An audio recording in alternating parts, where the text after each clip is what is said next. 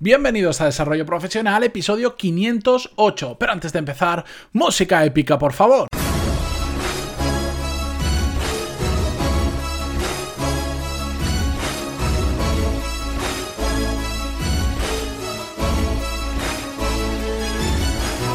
Muy buenos días a todos y bienvenidos a un episodio más a Desarrollo Profesional, el podcast donde hablamos sobre todas las técnicas, habilidades, estrategias y trucos necesarios para mejorar cada día en nuestro trabajo.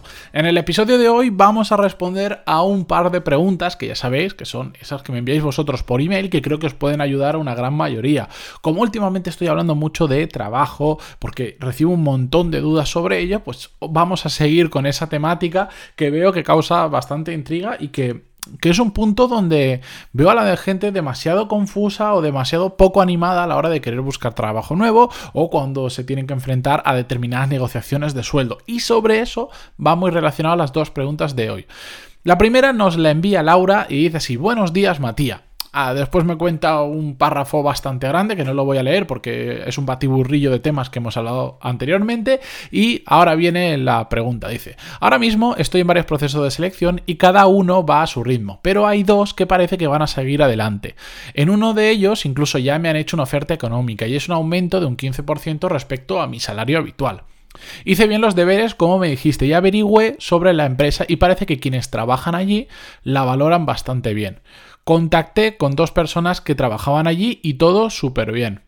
Eso me gusta, pero por otro lado, el aumento de sueldo creo que es menor que lo que puedo conseguir si sigo buscando. ¿Qué me recomendarías hacer?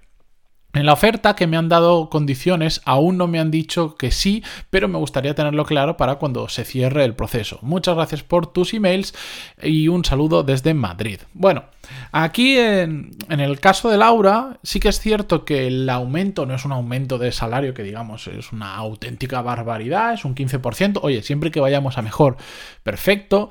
Lo que yo me plantearía si fuera el caso de Laura, ella ya está en un trabajo actual, tranquila, simplemente estaba buscando para mejorar y al final pues le han ido saliendo cosas porque nos hemos escrito unos cuantos emails antes lo que tendría que mirar es no solo el aspecto económico, sino como hemos dicho muchas veces, qué hay más allá del dinero. En este caso, pues yo les recomendé hablar con gente que trabaja allí, porque a veces nos ofrecen más dinero, pero vamos a una empresa en la que no cuadramos y a los pocos meses o estamos muy a disgusto o nos terminamos yendo y es una situación que no nos queremos encontrar.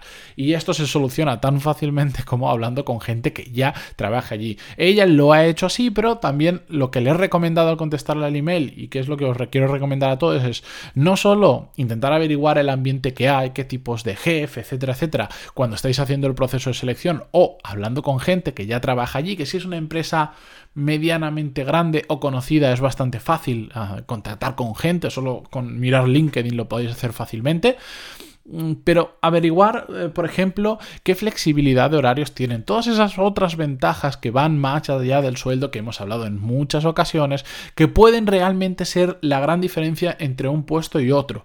Evidentemente, si en un trabajo te dicen que, vas a duplicar tu sueldo, bueno, pues eso compensa que igual el horario no sea tan flexible como te gustaría. O eso compensa de que no te den un coche para los desplazamientos y te paguen, por ejemplo, un kilometraje no muy alto, pero compensa.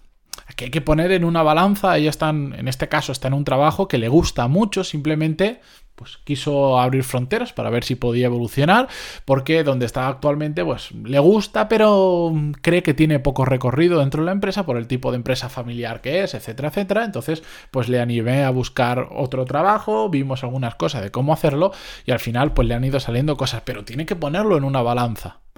Yo entiendo que a veces mm, por cambios pequeñitos no corresponde la, no merece la pena moverse. Por ejemplo, ella tiene un aumento de un 15% del salario. Oye, todo aumento es bueno, pero si en esa carrera, en esa, perdón, en ese trabajo se va a estancar su carrera profesional, por ese 15% no le merece la pena. Además, está en otros procesos de selección que están en marcha.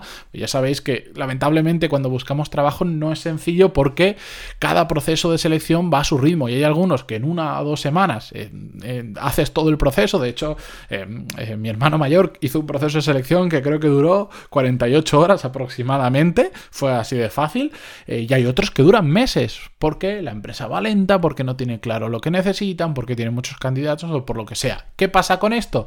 Pues que igual una semana en uno te dicen que sí, pero hay otra oferta que te gusta más, pero hasta dentro de tres meses o un mes no vas a ver cómo evoluciona, entonces es un poco complicado.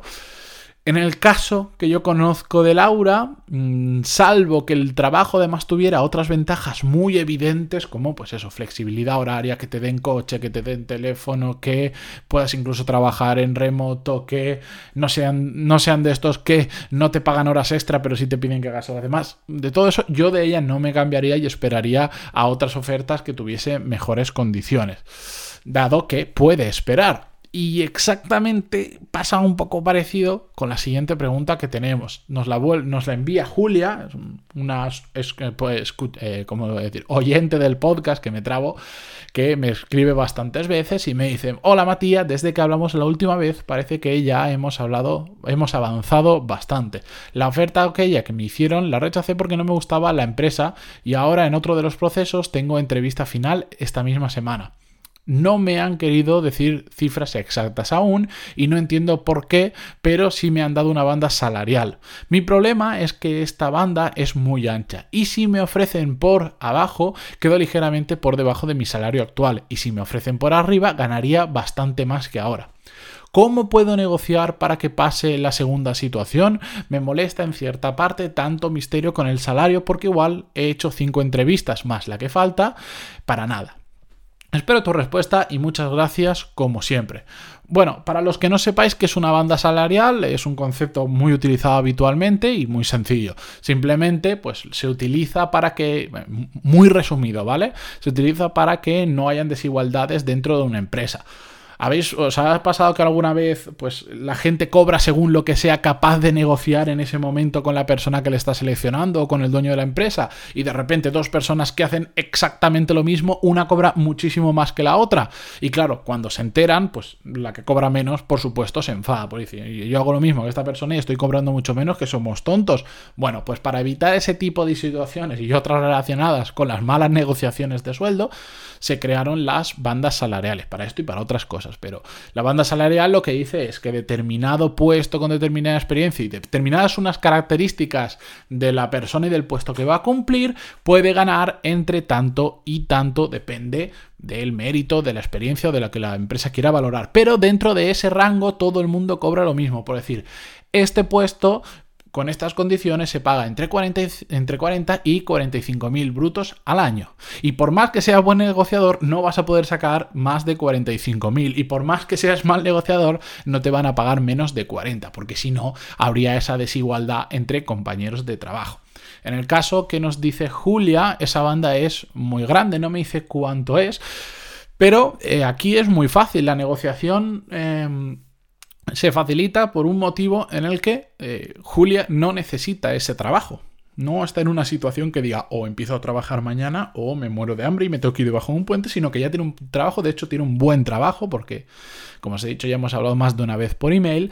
Entonces, em, eh, yo entiendo su frustración, a mí también me molesta mucho que en los procesos de selección hasta la última entrevista muchas veces no te dicen las condiciones o incluso en esa entrevista tampoco te las terminan de decir exactamente y dicen, bueno, cuando te envíe el contrato, ¿por qué? Bueno, yo entiendo que mm, se negocia, que no quieren negociar hasta el final para ver cuánto vale esa persona y en qué punto lo ponemos, pero entiendo también que si has pasado un proceso de selección de igual un mes, cinco entrevistas más una sexta que nos dice Julia, pues oye, pasar todo eso, que a veces te tienes que pedir días de vacaciones en el trabajo o que tienes que invertir mucho tiempo, pues eso es bastante molesto si al final después te dicen una cifra, pues que no vas a aceptar ni de cerca. Pero en su caso, bueno, quitando todo esto de lado, ya tiene trabajo, está a gusto en su trabajo, lo único que quiere es mejorar profesionalmente, pero no tiene prisa. Y cuando no tienes prisas, puedes rechazar cosas que en otra situación, pues no las rechazarías tan alegremente. Por lo tanto, tu mejor arma para negociar Julia, es que no lo necesitas, no tienes prisa y entonces puedes pedir lo que tú quieras, bueno, dentro de esa banda, si es una empresa seria no se va a salir de la banda porque para eso las tienen.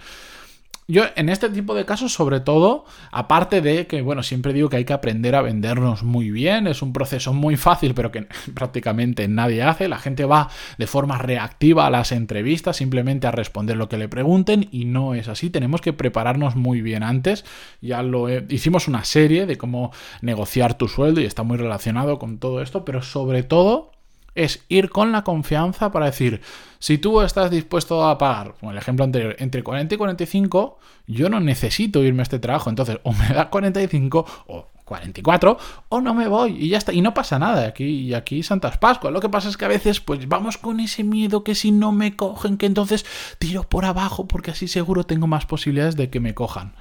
Si no lo necesitas vete arriba Vete arriba, demuéstrale por qué tienes que cobrarlo de arriba, pero vete arriba, no pierdas dinero en esas negociaciones que después siempre nos arrepentimos. Esto yo lo veo muy habitualmente, que cuando vamos a buscar trabajo y nos preguntan, ¿y, cuánto, eh, cuánto es el salario que tú estimas que tienes que cobrar?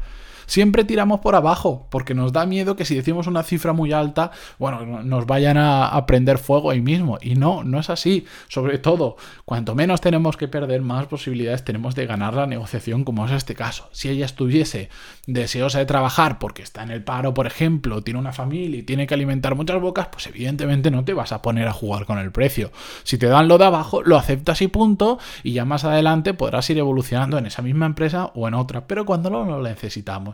Negociemos, pero negociemos para arriba, señores y señoras, negociemos para arriba, que, estamos aquí para, para sacar mejores condiciones. Y si en sueldo no podemos sacar lo que a nosotros nos gusta, no tenemos que cortarnos un pelo en pedir otras cosas diferentes, que no sean salario, decir, muy bien, vale, no, quieren, no puedes subir más de ahí, perfecto pero entonces yo me acepto, me acepto eso, pero a cambio quiero X flexibilidad, o quiero un día trabajando en remoto, o quiero lo que sea. ¿De acuerdo? Hay muchas cosas que se pueden pedir que no solo es salario. Lo hemos hablado 30 millones de... Bueno, 30 millones de veces no, porque llevamos 507 episodios, pero lo hemos dicho muchas veces. Así que espero que con estas preguntas que he ido a toda mecha para que me entraran en un episodio, mm, mañana voy a hacerlo más lento y más calmado, lo prometo. Me despido.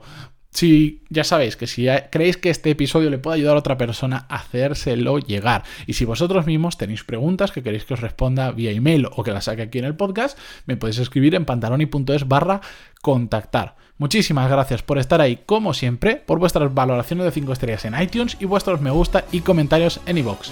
Hasta mañana. Adiós.